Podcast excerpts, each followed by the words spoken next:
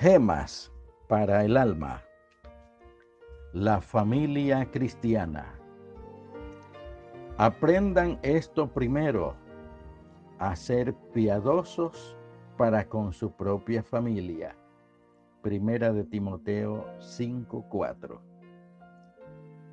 Antes de que dos jóvenes lleguen a conocerse, entren en noviazgo, se compenetren el uno al otro y determinen que Dios los ha acercado para que constituyan una familia, deben estar plenamente convencidos de que el paso que van a dar es para toda la vida. Celebrábamos una entrevista con dos jóvenes que se preparaban para contraer nupcias. Hubo un momento cuando el varón nos preguntó, ¿cuánto dura eso?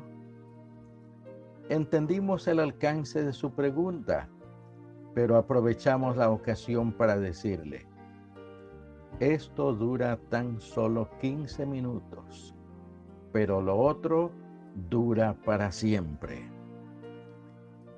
Abrió sus grandes ojos y volvió a preguntar, ¿y qué es lo otro? Le dijimos, lo otro es lo que ustedes van a realizar delante de Dios que debe durar hasta la eternidad. Ese es el matrimonio con sentido cristiano. A través de él se constituye el hogar y se establece la familia.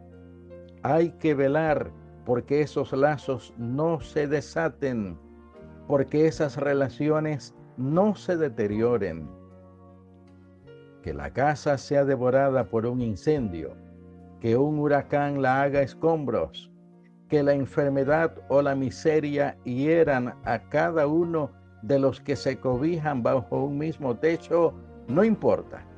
Si a pesar de tan duros azotes, la familia se mantiene unida. Nadie se sienta tan seguro que crea que eso no puede suceder. Hemos visto parejas matrimoniales en quienes llegamos a idealizar la felicidad conyugal de un hombre y una mujer. Pero cuando menos lo esperábamos, toda esa felicidad se derrumbó mediante la separación y el divorcio. Por lo que salía hacia lo exterior deducíamos que todo estaba bien, pero no era así.